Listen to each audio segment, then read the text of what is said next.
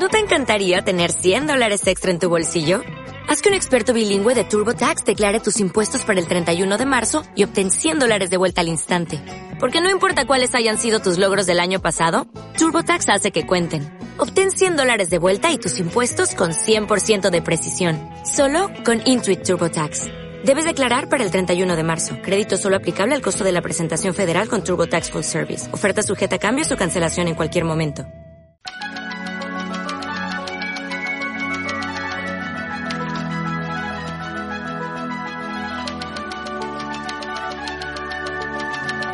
Con Michel Casas, acordes y letras.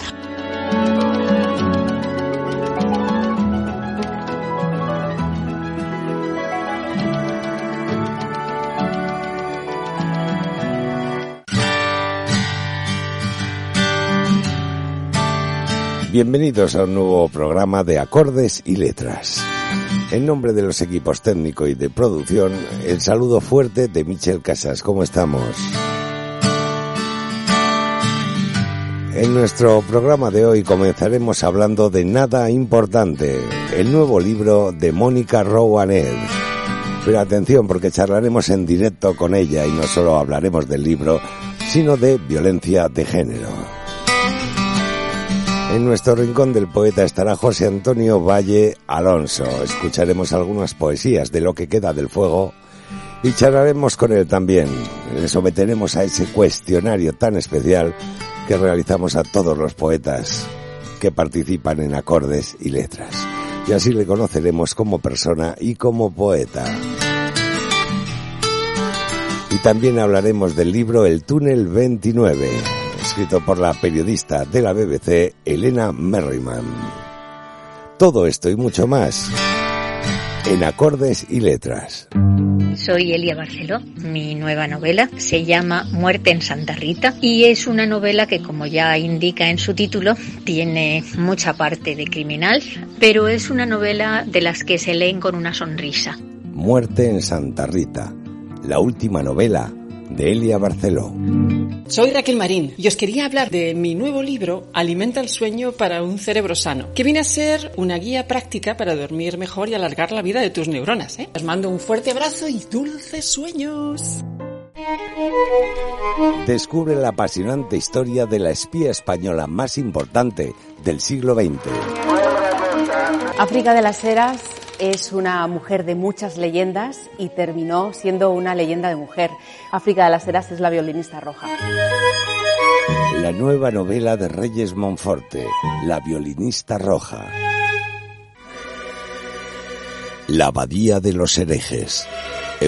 Verdú. Se trata de un thriller medieval, es una historia vibrante que nos sitúa a finales del siglo XIV y en donde impera lo que es la Inquisición pontificia. Las guerras eran otra fatalidad y la hambruna otra más. Unos modestos frailes que tras sus hábitos en realidad conforman una silenciosa milicia de mentes privilegiadas que trabajan secretamente para la red de espías del antipapa de Aviñón. Allí se topará con diferentes tramas y que entre otros le llevarán a descubrir la labor secreta de esos monjes, de una serie de muertes que parecen propiciadas por la peste pero tal vez no fuera así y esa parte en la que algunos monjes osan revisar incluso la propia existencia de Dios. La abadía de los herejes. Eugenie Verdú. Con Michel Casas. Acordes y letras. Música y cultura.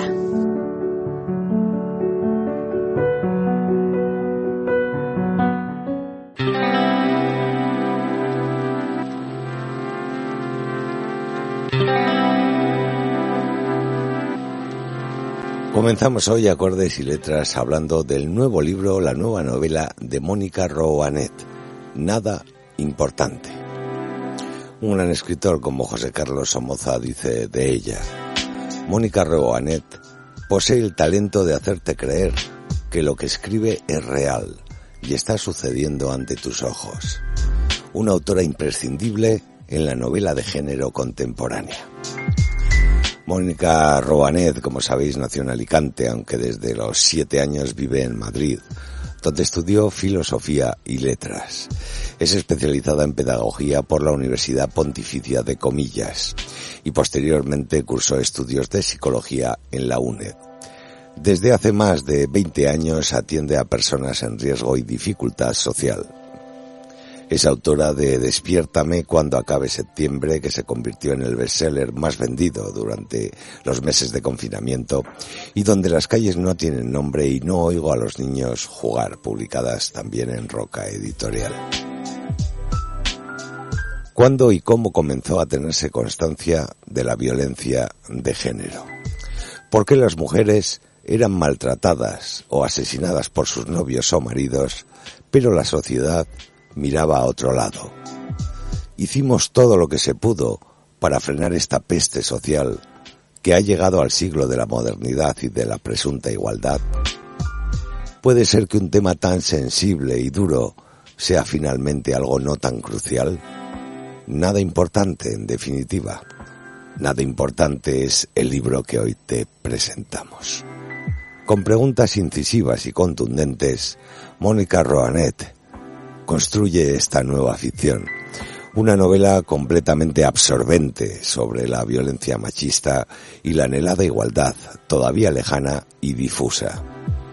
Es un libro que conduce a una reflexión profunda sobre lo que la sociedad consiente de manera tácita y sobre la lucha de las mujeres para encontrar su lugar sin juicios ni miedo. Narrada en tercera persona, introduce distintas voces y perspectivas, por lo que el ritmo es tremendamente ágil. Nos hace entrar en la mente de todos los actores y justificar sus razones, bien sea para vivir, bien sea para matar. Vamos a conocer un poco la trama de este libro. Estamos en el Madrid de los años 90. Una joven logra sobrevivir a lo que parece un brutal ataque de violencia de género. La prensa y la opinión pública se hacen eco de la noticia y durante días no se habla de otra cosa. Incluso hay quien afirma que se lo estaba buscando. Cuando por fin despierta del coma, Minerva, que es la protagonista del libro, no recuerda absolutamente nada, ni siquiera su agresor que, desde ese instante, se mezclará entre sus amigos más íntimos para convertirse en su sombra y permanecer a su lado durante años, esperando, a pesar de los cambios sociales, el momento oportuno para finalizar su autoencargo. Pero las cosas han cambiado tanto como creemos. Por fin la sociedad ha dejado de juzgar a las mujeres que sufren agresiones de este tipo. Esta es la trama de Nada Importante, la última novela de Mónica Rowanet y ahora vamos a escucharle a ella. Recibimos en acordes y letras a Mónica Roanet. Hola, soy Mónica Roanet, autora de Nada Importante, y quiero enviar un saludo a todas las personas que están escuchando el programa Acordes y Letras. La historia de Nada Importante comienza en el Madrid de los años 90, cuando la protagonista, una joven llamada Minerva, logra sobrevivir a lo que parece un brutal ataque de violencia de género. A partir de entonces, los lectores la acompañaremos a lo largo de los años hasta llegar a la época actual, más o menos, y en nuestro viaje iremos viendo cómo la sociedad va evolucionando respecto a este tema. Pero no iremos solos, con nosotros viajará también su agresor, que aprovechando su amnesia se colará entre los amigos más íntimos de Minerva y esperará la oportunidad para acabar definitivamente con ella. Espero que esta historia os resulte interesante y que los personajes os acompañen durante mucho tiempo. Un abrazo. Esta es la crónica que nos enviaba Mónica Roanet sobre su nuevo libro, Nada Importante. Pero hemos considerado que este tema es muy importante. Por desgracia, estamos asistiendo día sí, día también a problemas continuos con la violencia de género, asesinatos, malos tratos. Y hemos querido profundizar sobre este libro y sobre el tema de la violencia de género directamente con Mónica Roanet así que le hemos invitado a estar en directo con nosotros. Mónica Roanet, bienvenida a Acordes y Letras. Es un placer que estés con nosotros esta noche. Muchas gracias. Hola, hola Michelle. Encantada de estar aquí contigo, con todos tus oyentes. Muchas gracias por invitarme. Muchas gracias a ti por estar. Mónica, ¿qué te llevó a escribir este libro nada importante y en concreto sobre la violencia de género? Pues mira, recuerdo que la idea de escribir nada importante surgió durante el confinamiento. En esos días en los que estábamos encerrados, eh, mi marido y yo decidimos ver, entre otras muchas cosas, decidimos ver series que no hubiéramos visto en su momento y una de ellas era Expediente X. La verdad es que Expediente X era la serie más vista por la gente de nuestra edad en, en, los años 90. Nosotros teníamos 20 años por aquel entonces y preferíamos salir que quedarnos en casa viéndola, pero la veía todo el mundo. Sí. Y en ella había mm, personajes estupendos, sobre todo el de Dana Scully, que era un personaje en el que por fin una mujer de una pareja compuesta por hombre y mujer, de, en este caso del FBI, era la que llevaba el, el temperamento sereno, tranquilo, aparte de ser la cabeza pensante, ¿no? Y bueno, en uno de los capítulos de la primera temporada, eh, Scully va buscando, va persiguiendo a un sospechoso, llega a otro estado, habla con uno de los policías y él le responde esta frase. Eh, Henry cumplió condena en Iowa, Luisiana, por agresión sexual y drogas. Nada importante. Nada importante. Y yo, yo lo escuché y dije, no, no me lo puedo creer, nada importante. Pero enseguida pensé que si yo lo hubiera oído en los años 90, cuando se estrenó la serie, es que no me habría llamado ni la atención que dijeran que la agresión sexual era nada importante. Efectivamente, tienes toda la razón. Eh, ¿Has conocido, Mónica, muchos casos personales a raíz de esta investigación o anteriormente? La verdad es que sí. A lo largo de mi vida profesional he tratado con demasiadas mujeres víctimas de violencia de este tipo. También con los, con los agresores, porque yo trabajaba con menores y familias en alto riesgo social y en, muchis, en muchísimos casos ocurría, ocurría todo esto, ¿no? Y la verdad es que es uno de los temas que más me ha dolido trabajar durante, durante todo este tiempo. Mónica, has situado tu novela en un periodo que abarca más o menos 30 años en España. ¿Por qué? Eh, que, quería que la, que la primera escena perteneciera a ese momento en el que el, el personaje de, de, Expediente X decía que la agresión sexual era nada importante, o sea, los años 90, que además son los años en los que yo tenía eso, 20 años, y salía, y llegaba por la noche, y cuidado, no llegues sola, no llegues sola, ¿por qué? No puedo llegar sola, no, no había un problema. Y sobre todo quería llevarla hasta la época actual porque el fondo de la novela es comprobar si realmente la sociedad, el pensamiento social durante estos 30 años ha cambiado tanto como creemos o, o no lo ha hecho. No, eso cada uno que, que, lo piense después de la novela. Yo no soy quien para, para sentar cátedra, pero, pero me gustaría que lo leyeran y que, y que lo pensaran. Yo simplemente me he sentado a escuchar y a observar a la gente durante estos últimos años ha situado la novela en Madrid, Madrid como gran capital, ¿no? ¿Representa Madrid a una ciudad que contiene todo este tipo de violencia? ¿O por qué no la has localizado en Barcelona, en Sevilla o en Bilbao? No, no, no. Madrid no es que sea la ciudad en la que todos estos peligros se den más que en ninguna otra. Eh, yo la centré la trama en Madrid porque es donde vivo y es donde mejor me sé mover por las calles. No tengo que, que meter el Google Maps y ver qué calle desemboca en otra. Yo ya sé por dónde me tengo que mover, cómo voy de un sitio a otro y por eso, porque me resulta más sencillo, no por otra cosa. Ocurre en todas las ciudades grandes, en las ciudades pequeñas y en, en tristemente ocurre en todos sitios. Cada vez menos, ¿eh? Pero, pero, uff, todavía. Todavía, todavía es una auténtica plaga que recorre yo creo que el mundo entero. En este libro, eh, Mónica, regresas a Costa Dierzo, el pueblo de tu imaginación, ¿no? Que creaste en el camino de las luciérnagas. Es importante para ti como autora retornar a tus orígenes mediterráneos. Sí, Costa Dierzo en realidad viene a ser Altea pero cambiado porque Altea no tiene juzgado, que sí que sale el juzgado en el camino de las luciérnagas y, y eso. Yo es un sitio, para mí es el mejor sitio del mundo y es al que me gustaría volver cuando, cuando ya mis hijas vuelen por sí mismas y yo ya esté en un sitio en el que quiera quedarme tranquila, quiero que sea Altea. Me encantaría. ¿Crees que tu libro se halla más en el género del thriller o en el de la novela social? Pues mira, creo que es una mezcla de ambos. Eh, para mí es importante que todo lo que leo y escribo tenga un trasfondo social, porque es así como aprendo, ¿no? Entonces, yo creo que todos percibimos lo que nos rodea, incluso la literatura, desde una perspectiva del yo. Y creamos esta perspectiva a partir de nuestros vínculos. Uno es el vínculo con la familia y la familia está en un entorno social. Luego, el vínculo social es también muy importante. Y considero que es bueno que le demos una sacudida de vez en cuando para oxigenarnos y para reaccionar ante aspectos que, que necesitan que se les dé un repaso, por supuesto. Y este es uno de ellos. Sin duda, Mónica. ¿Qué tiene en común esta novela con las anteriores? Sobre todo con No oigo a los niños jugar, que yo creo que ya te he transmitido, que me apasionó. Fue una novela interesantísima que me tuvo enganchada desde la primera hasta la última página. ¿Tiene algo en común? Nada es importante con No oigo a los niños jugar, por ejemplo. Eh, me dicen mis lectores y lectoras que que cambio en cada novela y me encanta que me lo digan porque es lo que pretendo, que cada novela sea diferente, pero sí que tienen en común todas ellas, en este caso con, me preguntas con no igual los niños jugar, pero con todas, mm, tienen el tema, la parte social. Eh, la referencia a temas que nos atañen como sociedad y que necesitan que los miremos desde una perspectiva diferente, como he dicho antes. ¿Consideras, Mónica, que se ha ahondado poco en esta temática, que nos hemos acostumbrado a las malas noticias como nos habituamos a ver un volcán en erupción? Mm, creo que hemos avanzado mucho en estos años. Mira, desde 2004 contamos con la Ley Orgánica de Medidas de Protección Integral contra la Violencia de Género y la mayoría de las personas ha cambiado su manera de pensar sobre este asunto, o por lo menos es lo que dicen, ¿no? De, de puertas para afuera.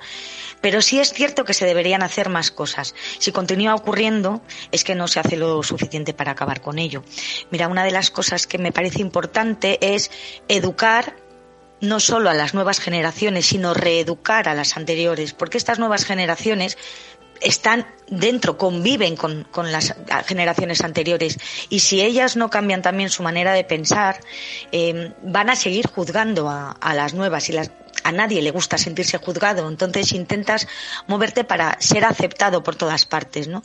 Mira, cada vez que nos encontramos, nos enteramos de un nuevo ataque o muerte por violencia de género, mm, la gente tiende a llevarse las manos a la cabeza y murmurar un lamento o gritar una serie de frases reivindicativas. Pero después enseguida volvemos a nuestra rutina y pensamos que no podemos hacer nada para evitarlo, pero claro que podemos solo con, con, presentar y mostrar una tolerancia cero y emitir frases de condena a los maltratadores ya estamos dando un paso adelante. Las frases que justifican, aunque sea indirectamente sus, sus actos, lo de eh, es que quién le mandaba a ir con cinco chicos ella sola o cómo es posible que volviera a casa en ese momento o es que ella se estaba intentando trepar en el trabajo y hacerle sombra. Ese tipo de frases, por favor, vamos a a, borrarlas de, de nuestro léxico, por Dios. Totalmente de acuerdo contigo, Mónica. Yo te puedo asegurar, por un caso muy cercano que he conocido hace muy poco tiempo, una niña que ha sido violada y sus padres decían algo habrás hecho, eres una esto, eres una lo otro. Es decir, es increíble todavía esa mentalidad retrógrada que hay cuando ocurre cualquier caso de violencia de género. No existe el algo habrá hecho, no existe te lo has buscado, no existe quieres subir en tu puesto de trabajo. Me parece vergonzoso y denigrante que en esta sociedad todavía tengamos esa mentalidad. Mónica, tú eres pedagoga y trabajas con personas en riesgo de exclusión desde hace más de 20 años. Te ayuda a hacer ficción a sobrellevar realidades tan duras como las que debes conocer y tratar en el día a día. No hace falta escribir, ficcionar, aunque sea con, con, la mente mientras vas en el autobús, ficcionando lo que ves en la calle, nos ayuda a todos a sobrellevar la realidad. Y lo hacemos todos, yo creo, ¿eh?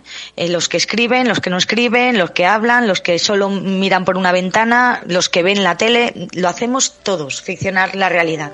¿Y cómo te inspira tu propia realidad, tu contacto con esas personas maltratadas psicológica y socialmente? Pues a veces pienso que escribir es la manera que tengo yo de darles voz a través de esa ficción de la que hablábamos, ¿no? Que se conozcan más casos a través de personajes ficticios que, experimentan realidades. Creo que es la manera de, darles voz este, a estos grupos marginales. Cierto. ¿Qué podemos hacer como personas individuales y como sociedad para minimizar el impacto de esta violencia? Yo creo que lo que debemos hacer siempre es dar credibilidad y apoyo a las mujeres que denuncian tanto de manera individual como colectiva este tipo de, violencia. A fin de cuentas, lo colectivo depende siempre de los individuos implicados.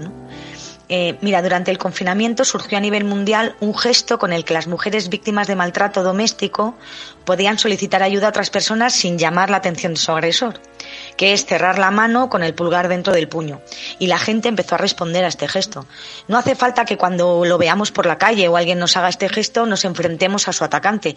Tan solo debemos informar lo más deprisa que podamos a la policía para que sea ella quien intervenga. ¿no? Eh, simplemente con este apoyo a las víctimas ya estamos reforzándolas, ya estamos diciéndole, oye, que tenéis el apoyo social, ¿no? Les estamos dando credibilidad. El rechazo a los agresores es siempre fundamental y debemos condenar cualquier acto o comentario que suponga un ataque a las mujeres, jamás justificarlo. Cuando alguien te suelta, es que mira la que faldita iba, hay que decirle y tú porque poner en evidencia al que está al que está justificando al agresor. Eso hará que, la gente vaya tomando conciencia real de lo que está ocurriendo. Eso es vergonzoso y totalmente humillante como sociedad cuando alguien responde así. ¿Es suficiente lo que tenemos legislado actualmente, Mónica? Este es un tema que se debe combatir desde la legislación y atajar desde la educación. Si continúa ocurriendo con la alta frecuencia con la que lo hace, es porque no se está haciendo lo suficiente en ninguno de los dos ámbitos, especialmente en el segundo, por el tema de la reeducación que es mucho más difícil a personas, a generaciones anteriores, ¿no? A, las personas de, cierta edad que, lo tienen totalmente asumido. Que de puertas para afuera, repito, dicen, no, eh, no, no tiene por qué ocurrir esto, pero luego acaban justificándolo, ¿no? Hay que trabajar también con estas personas. ¿Qué les dirías a todas las Minervas o Ana Orantes, la primera mujer asesinada por su marido tras denunciar maltrato continuo existentes? Pues ante todo que lamento mucho, muchísimo lo que les ha ocurrido, que es una, barbaridad, una pena, que por otra parte admiro su valentía por, por atreverse a denunciarlo y, y, que sobre todo que ellas no son culpables ni responsables de nada de lo que les ha ocurrido. Nunca. Pero nunca, nunca, nunca. ¿Y qué les dirías a sus agresores? Que no existe justificación alguna ante sus actos y que ellos son los únicos responsables de su violencia. Nadie más, solo ellos. Mónica, ¿qué autores literarios te influyen más y por qué?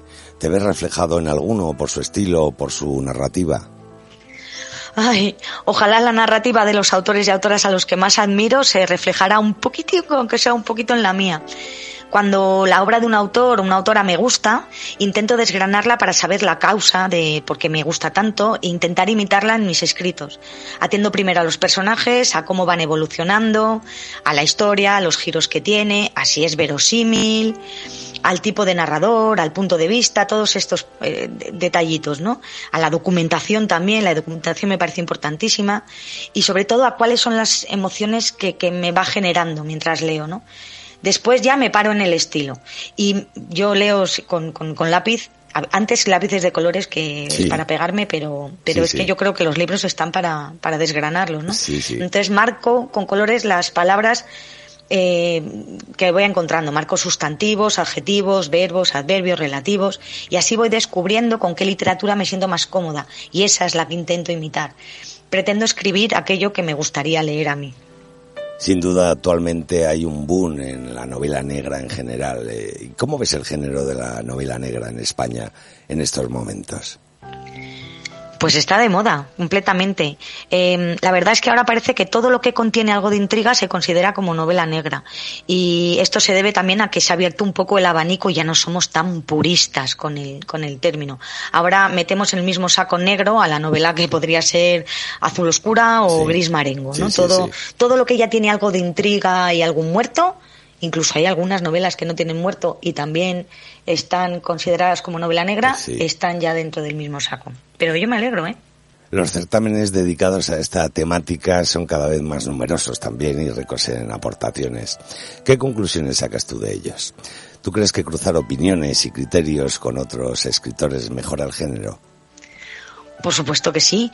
Cuanto mayor sea la diversidad y el número de puntos de vista diferentes sobre un mismo tema, la mayor riqueza, por supuesto. De todas formas, cada certamen dedicado a la novela negra tiene algo exclusivo y diferente que lo hace único, lo hace diferente a los demás, si no, sería siempre lo mismo, ¿no? El Día de la Marmota. Desde aquí quiero felicitar a todas las personas que forman parte de la organización de estos festivales, la verdad, ¿eh? Porque tienen un empeño y un trabajo mm, increíble y siempre aportan un puntito diferente a los demás, algo nuevo. Mi enhorabuena. Una vez publicada Nada Importante, ¿qué proyectos tienes, Mónica? ¿Qué temáticas te gustaría abordar en un futuro? Pues mira, de momento me voy a concentrar en la promoción de esta novela, aunque por supuesto ya estoy pensando en la siguiente, bueno, pensando, ya tengo escritas varias páginas, más de 100, y, pero los temas por abordar son ilimitados y eso es lo más divertido de todos. Solo tienes que estar atento a cuando llamen a tu puerta y dejarlos entrar. Entonces yo ahora de momento todavía no cuento de que va la siguiente novela, pero también tema temas sociales como, como fondo y es negra, también, también mato. Bueno, voy a hacerle? porque yo creo que son buenas noticias. Mónica Robonet, ha sido un placer auténtico tenerte con nosotros. Una pena que hayamos tenido que hablar de un tema tan duro y tan, tan asqueroso como es el de la violencia de género, los asesinatos, los malos tratos.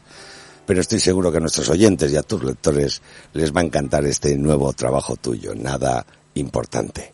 Mónica, muchísimas gracias por haber estado con nosotros. Muchas gracias a vosotros, lo he pasado genial. Gracias, de verdad. Recordarlo, es la nueva novela de Mónica Roanet, Nada Importante, publicada en Roca Editorial.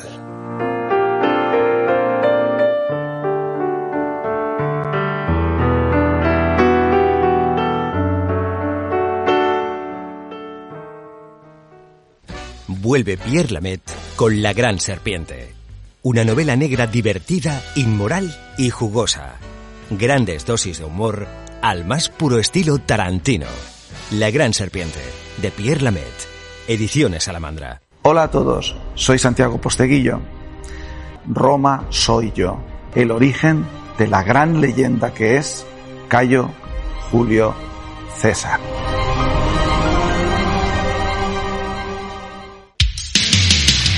Entonces, escuchó un golpe fuerte en la planta de abajo. Su corazón latía mil por hora. Quería desaparecer bajo las sábanas y hundirse en el colchón. Sin embargo, un ruido mucho más familiar le hizo despertar de esa terrible pesadilla. Era el sonido que hacía Sweet Bunny cuando masticaba las zanahorias de galleta en los anuncios de televisión. La cría. El último libro de Pablo Rivero.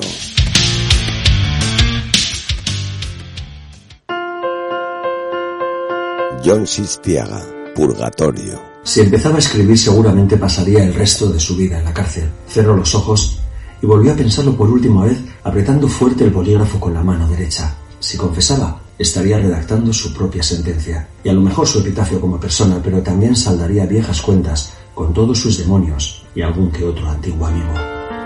Así comienza Purgatorio. Es un thriller en la Euskadi del posconflicto. John Sistiaga, Purgatorio. Con Michel Casas. Acordes y letras. Música y cultura.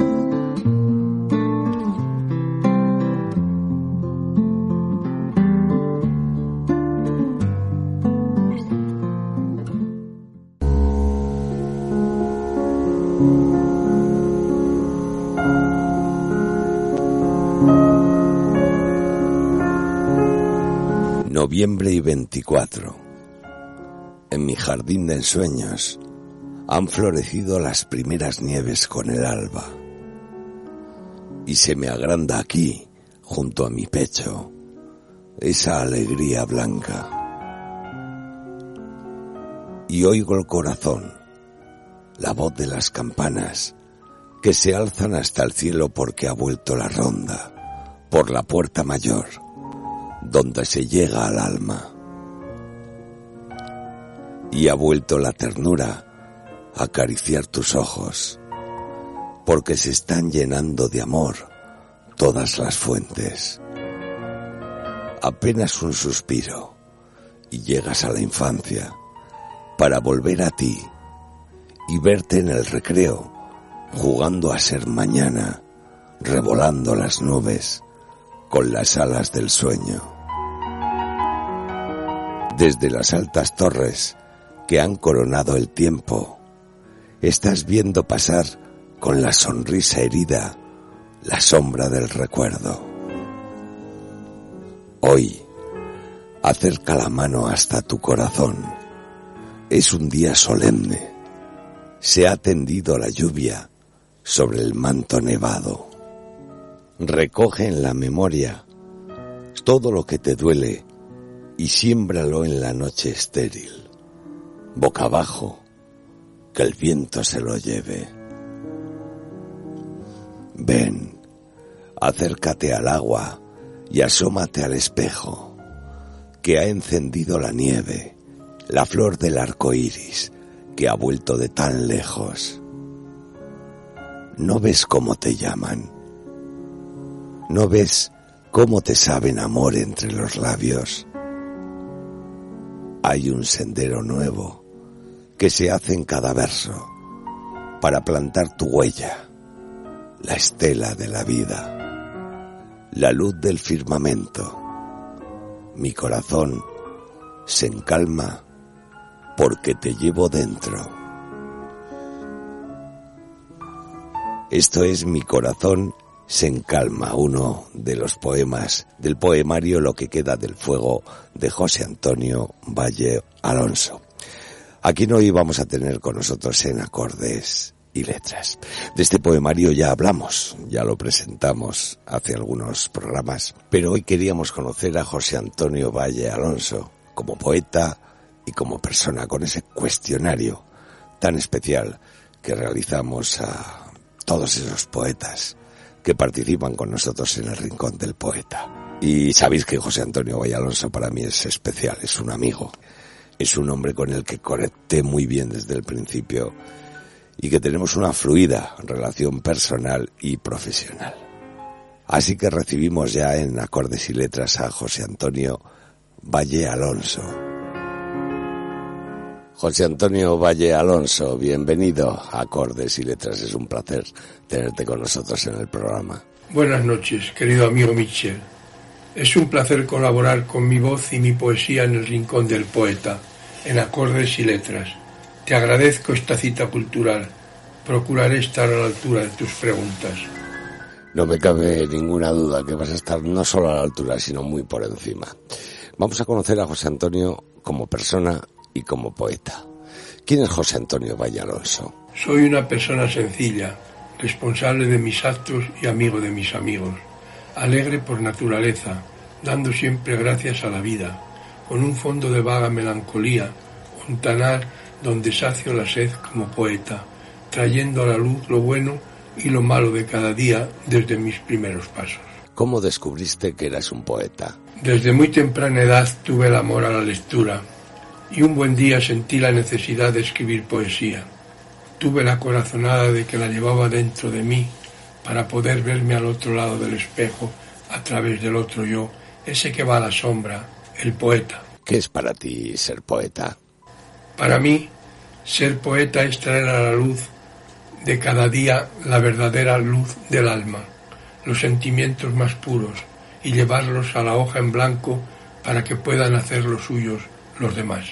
¿Recuerdas cuándo fue la primera vez que te enfrentaste a un papel en blanco para escribir un verso? No recuerdo, era muy joven. Como ya te he dicho, tuve la necesidad de escribir versos y no sé, no terminaba de verme reflejado en ellos, no veía mis sentimientos como yo me soñaba, como yo me vivía, y no los guardaba, o dejaba de lado, o los rompía, los consideraba borrones, había en ellos mucha sombra. Hasta que una primavera se hizo la luz y empecé a creer en mí, y, bueno, me puse a escribir ya con conocimiento de causa, a escribir mis primeros versos para guardar. Tenía 19 años, hasta conformar mi primer poemario unos años después, bajo el título Luz y Tinieblas. José Antonio, aunque no recuerdes cuándo, estoy seguro que recuerdas cuál fue tu primera poesía. Mi primera poesía bajo el título Y tanta luz Es un soneto blanco escrito en endecasílabos. El primer poema de mi primer libro, Luz y Tinieblas. El primer verso es Y tanta luz para buscar el sueño. Y aquí sigo, buscando el sueño a la luz de la atardecida. El poema termina con el verso Y tanta luz para buscar la noche. José Antonio, tu poesía es una extensión de José Antonio persona o el José Antonio del día a día no tiene nada que ver con el José Antonio poeta. Sí, yo creo que sí, que es una extensión aunque no se vea. Vivo en poeta, siempre hay algún poema haciéndose dentro de mí, esperando que le dé forma en el papel, que lo traiga a la vida. José Antonio, ¿cómo haces para crear tus poemas? ¿Los preparas o surgen sin más? Hay poemas que se van haciendo dentro de mí. Yo solo les doy forma en el papel y hay otros que tengo que prepararlos, sacarlos de entre las entrañas de la inspiración. Poemas que previamente sé que los quiero hacer, que necesito hacerlos. José Antonio, ¿escribes en algún lugar u hora concreta o la inspiración surge cuando ella quiere? Escribo por la noche. La noche siempre me ha sido grata para encontrarme con el otro yo, el poeta, rodeado de mis libros, en mi rincón de escritura, en íntima soledad, en un silencio profundo.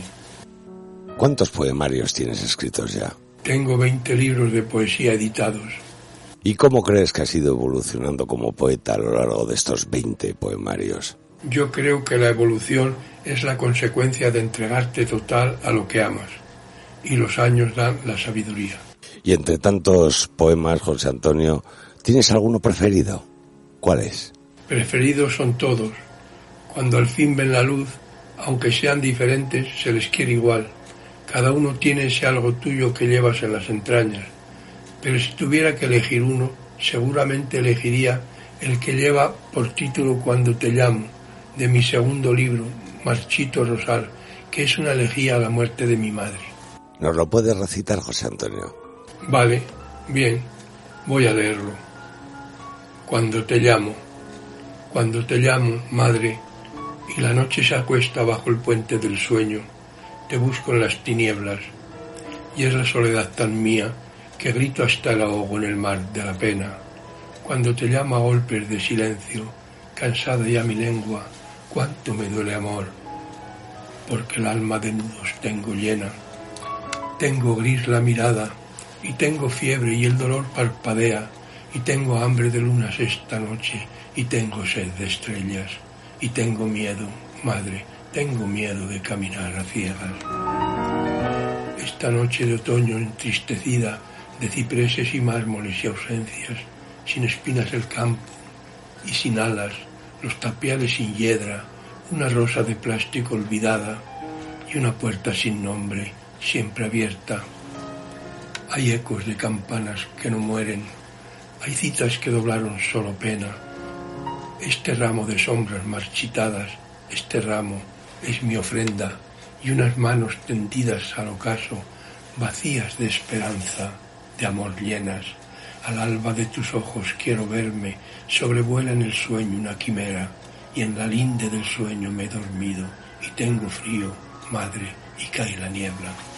Una preciosidad de poema, José Antonio. Yo siempre he pensado que los poetas tenéis una sensibilidad especial para apreciar esa belleza del día a día, ¿no? Que a los demás se nos escapa. Y además tenéis la virtud de verbalizarlo y plasmarlo en un papel. ¿Estás de acuerdo conmigo?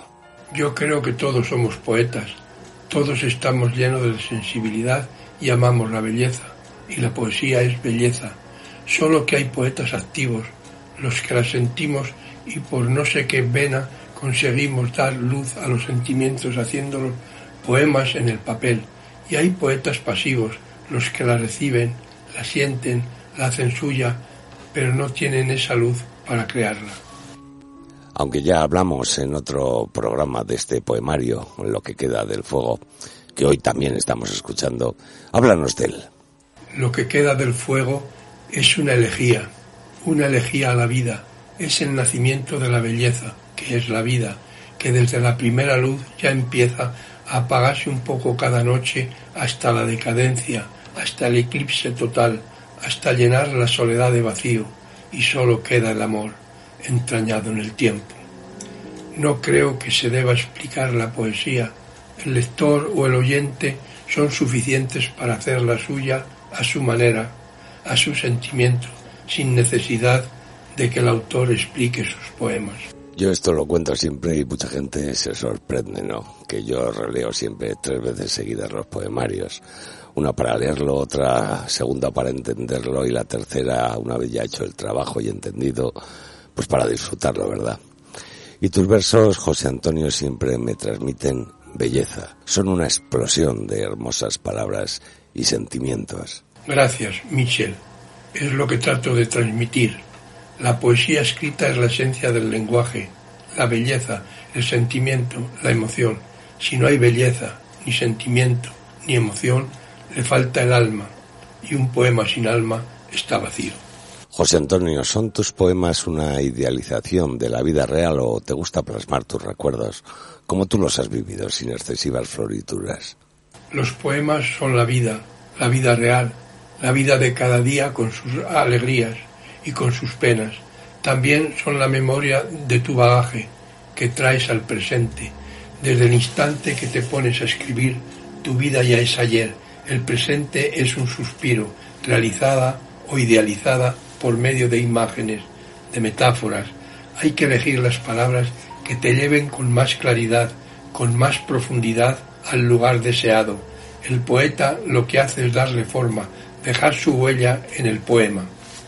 Esto es algo que siempre me llama mucho la atención, ¿no?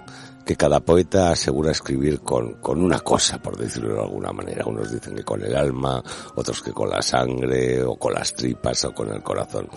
¿Con qué escribe José Antonio Valle Alonso? Me preguntas con qué parte del sentimiento escribo la poesía. Efectivamente, ¿con qué parte del sentimiento escribes tus poemas? Siempre entrego todo mi sentimiento en cada poema. Más claro no lo podías decir José Antonio. Entrego todo el sentimiento en cada poema. Me gustaría cerrar esta entrevista, José Antonio, con un poema de lo que queda del fuego en tu voz. Bien, voy a leer el poema titulado Azul Violeta. Azul Violeta, desde las altas cimas de la noche, allí, en el jardín azul violeta, junto a un floral de versos escogidos, nacen mis sueños blancos y me llevan hasta aquel otro yo que te llamaba y me temblaba el alma de la espera. Y he vuelto allí como el que vuelve, igual que el agua vuelve de la nube, otra vez a soñar el mismo sueño. Y era abril y dieciocho, y era fiesta, toda la luz de golpe se encendió en mis ojos, y era, era un domingo, un domingo de Pascua, y la paz era y en mi jardín floral de madreselva tendió sus brazos a la vida llena de pájaros y me quedé mirando al cielo tan temprano, tan de cerca, hasta poder tocarlo con los ojos y traerlo hasta ti desde lo alto. Y floreció en mis manos mi sonrisa al alba de tu luz primera, y toda la sangre en el costado se encendió y me llené de sueños y volaba y volaba hasta el lecho de los astros para traerte pétalos de estrellas y te subí junto a mi corazón. Era un día feliz de primavera. Precioso este azul violeta. José Antonio, ¿estás trabajando ya en algún poemario nuevo? Sí, tengo uno muy avanzado y quiero dejarlo reposar un tiempo antes de sacarlo a la luz. Bueno, pues con muchas ganas de que salga a la luz tu nuevo poemario, José Antonio. Ha sido un auténtico placer tenerte con nosotros en Acordes y Letras, José Antonio. Tú sabes perfectamente que soy un enamorado de tu poesía, de tu forma de ser y de tu forma de crear versos. Creo que tanto como persona como poeta nos hemos comunicado muy bien y de verdad tener un amigo en Acordes y Letras siempre es importante. Muchísimas gracias, poeta, por haber estado con nosotros. El placer y el agradecimiento es mío por haberme invitado a colaborar en el Rincón del Poeta, en Acordes y Letras, querido amigo Michel, en este exquisito programa cultural y que aprovecho para mandar saludos a los oyentes de Acordes y Letras. Mil gracias de nuevo, José Antonio.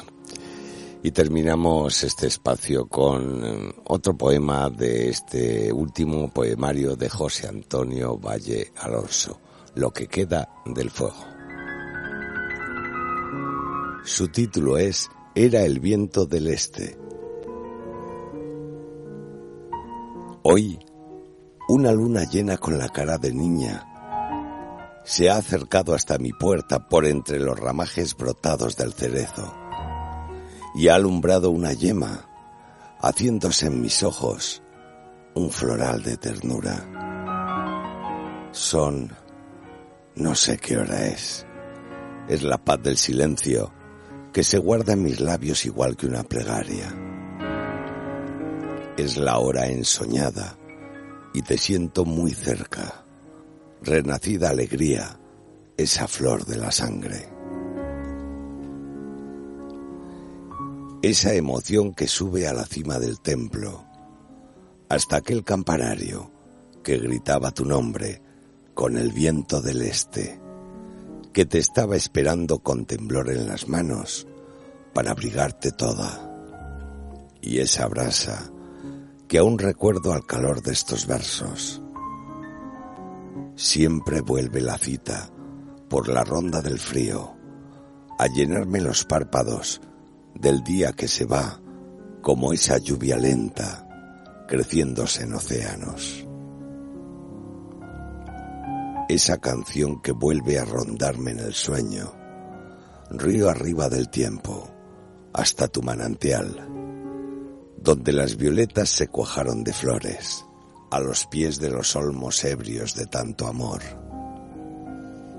Con las primeras luces del alba te esperaba como sin darme cuenta, apenas entendía que el día era muy largo y mi paso muy corto, siempre mirando al cielo, al azul del camino.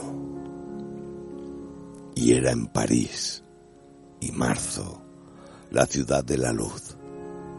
Y era el viento del este que te cogió en sus brazos y te trajo a mi vida dulce fuego de espuma, mi voz, un grito en blanco para encender los sueños. Esa sonrisa en vuelo que me secó las lágrimas y no estaba llorando. Esa inmensa alegría desbordó las pupilas y aquella luna llena, aquel fanal del alma hizo el nido en mi pecho y ha vuelto, apenas nube, a lloverme en la almohada.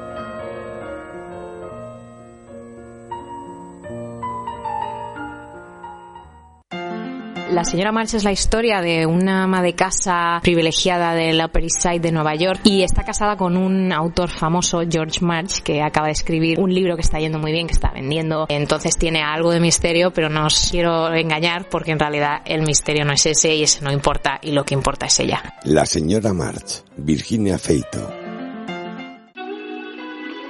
Hola, soy Santiago Díaz y quiero presentaros mi nueva novela, Las otras niñas. Se trata de un nuevo caso protagonizado por la inspectora Indira Ramos, aunque se puede leer de manera totalmente independiente.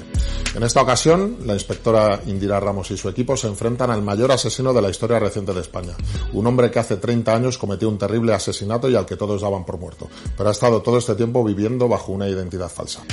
El crimen que cometió en 1992 podría haber prescrito, pero la inspectora está convencida de que un asesino como él ha vuelto a matar, así que solo tiene que encontrar un crimen del que no quede impune. Hola, soy Mae López y te invito a leer mi última novela, Vuela, Esperanza de Vida.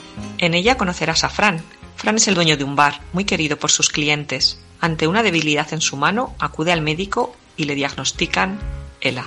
Descubre lo que Fran siente y desea, lo que conlleva su enfermedad, cómo cambian las personas a su alrededor, cómo cambia él. Una novela de esperanza para visibilizar la ELA, que cuenta los entresijos de esta enfermedad silenciada. Un viaje que ayuda a valorar lo que tenemos, contado por unos personajes que vivirán contigo para siempre. Consigue ya en Amazon la novela Vuela, Esperanza de Vida. Vuela, la última novela de Mae López.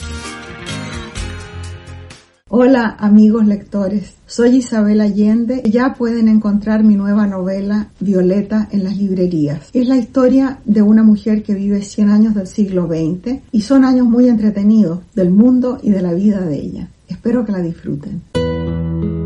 Con Michel Casas. Acordes y letras.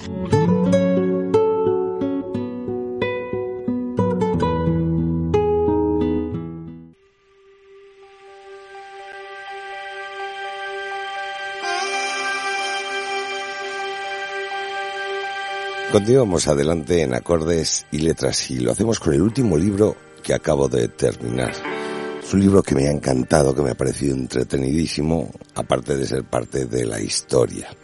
Es un libro llamado El túnel 29, escrito por la periodista de la BBC inglesa Elena Merriman, publicado originalmente en inglés y que llega ahora con una traducción de Antonio Padilla Esteban y publicado en Salamandra.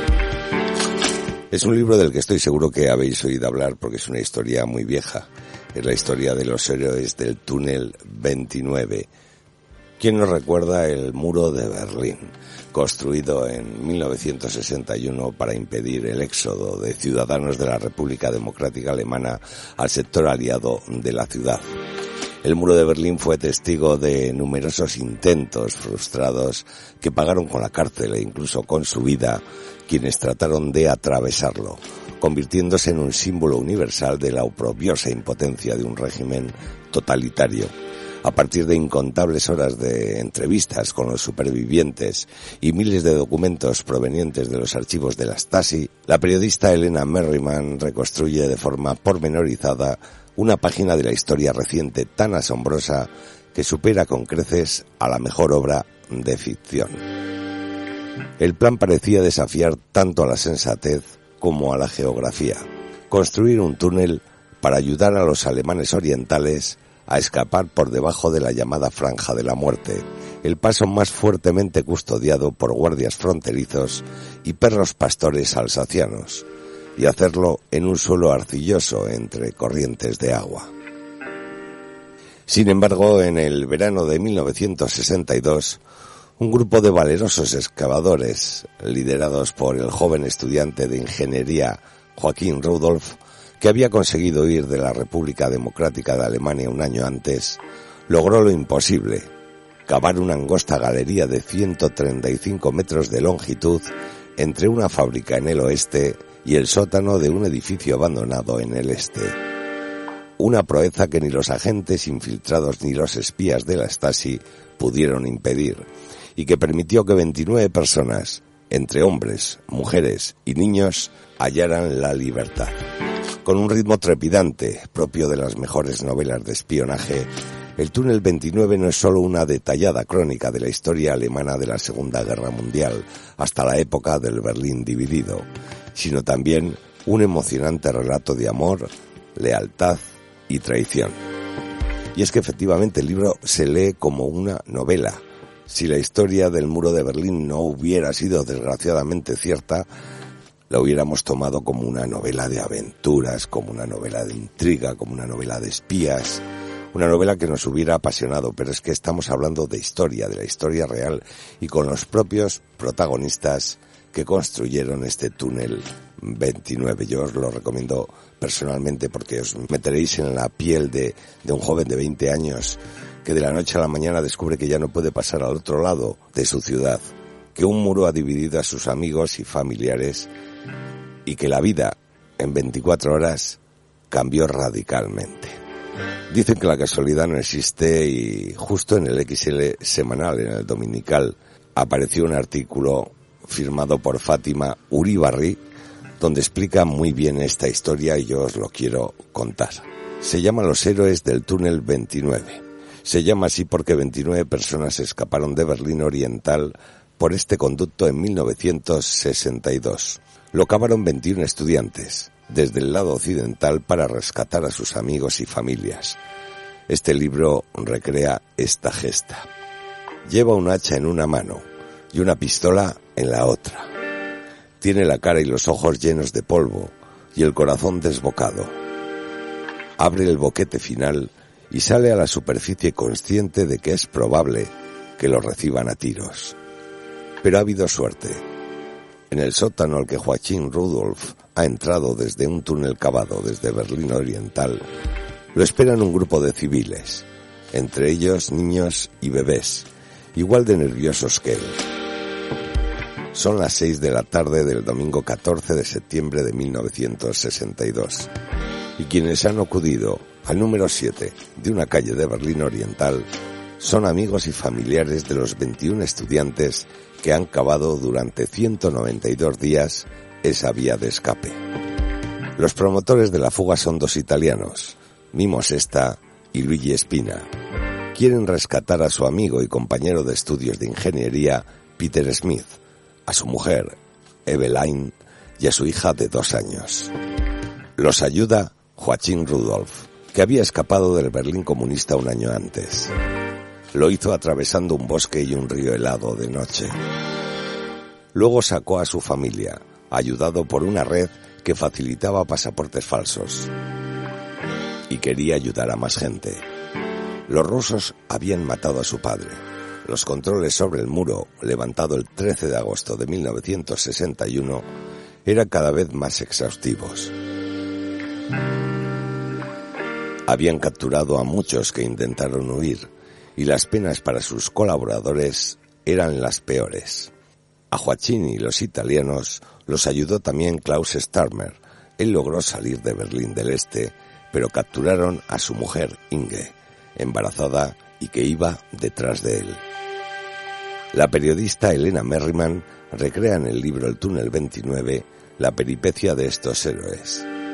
Eveline fue la primera en emerger, cubierta de barro y descalza, por la otra boca del túnel, en el sótano de una fábrica del Berlín Occidental. Curiosamente, diez años después, se casó con Joachim. Eveline tardó 12 minutos en recorrer a gatas los 128 metros del túnel. Tras ella, sacaron a su hija. Los jóvenes se habían apostado a lo largo del túnel para pasar a los niños. Fue muy emocionante cuando Klaus dio la mano a su mujer y cuando cogió en sus brazos por primera vez a su hijo, un bebé de meses que había nacido en el campo de prisioneros, a donde llevaron a su madre por intentar escapar del Berlín comunista. Estas erizantes escenas se grabaron en directo y se pueden ver en un documental que filmó la NBC. Los estudiantes aceptaron dejarse grabar a cambio de dinero. Necesitaron comprar herramientas y mucho material, entre otras cosas, 22 toneladas de madera para afianzarlo. Era una obra impresionante, con luz eléctrica, suelo y techo de madera y un sistema de ventilación. Fue un trabajo titánico. Sacaron toneladas de tierra con las que llenaron siete habitaciones enormes del sótano de la fábrica desde la que cavaban. El edificio estaba semiderruido, pero la fábrica tenía actividad y el dueño les había dado permiso. Se trató de una auténtica gesta.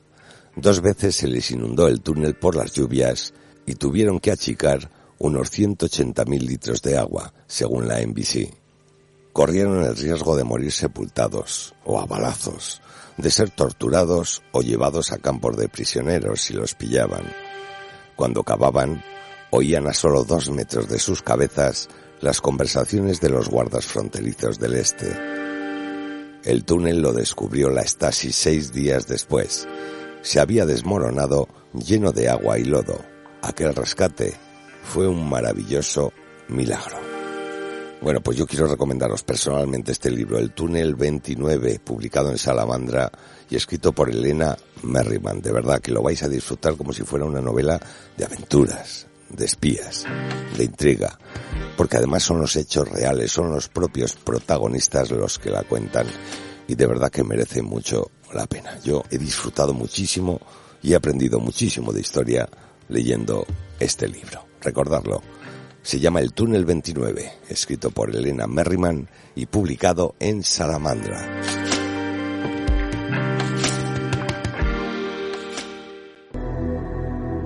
Os matarán en nombre de Dios.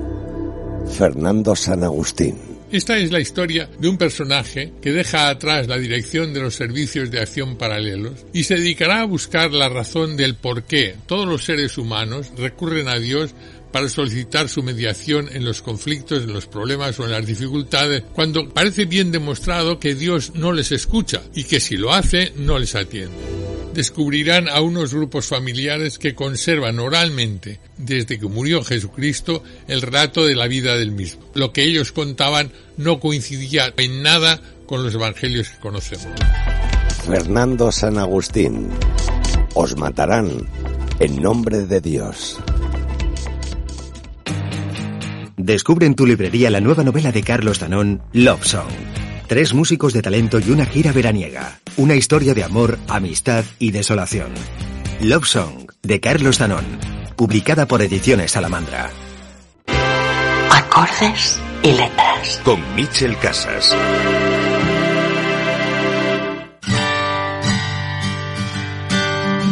Y esto ha sido todo por hoy en Acordes y Letras. En nombre de los equipos técnico y de producción, el saludo fuerte de Michel Casas. Gracias y hasta pronto.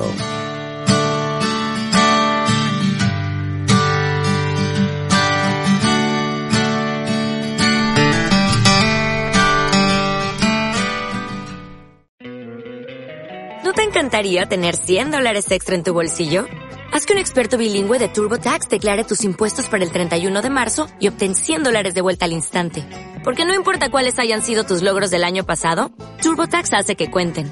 Obtén 100 dólares de vuelta y tus impuestos con 100% de precisión. Solo con Intuit TurboTax. Debes declarar para el 31 de marzo. Crédito solo aplicable al costo de la presentación federal con TurboTax Full Service. Oferta sujeta a cambios o cancelación en cualquier momento.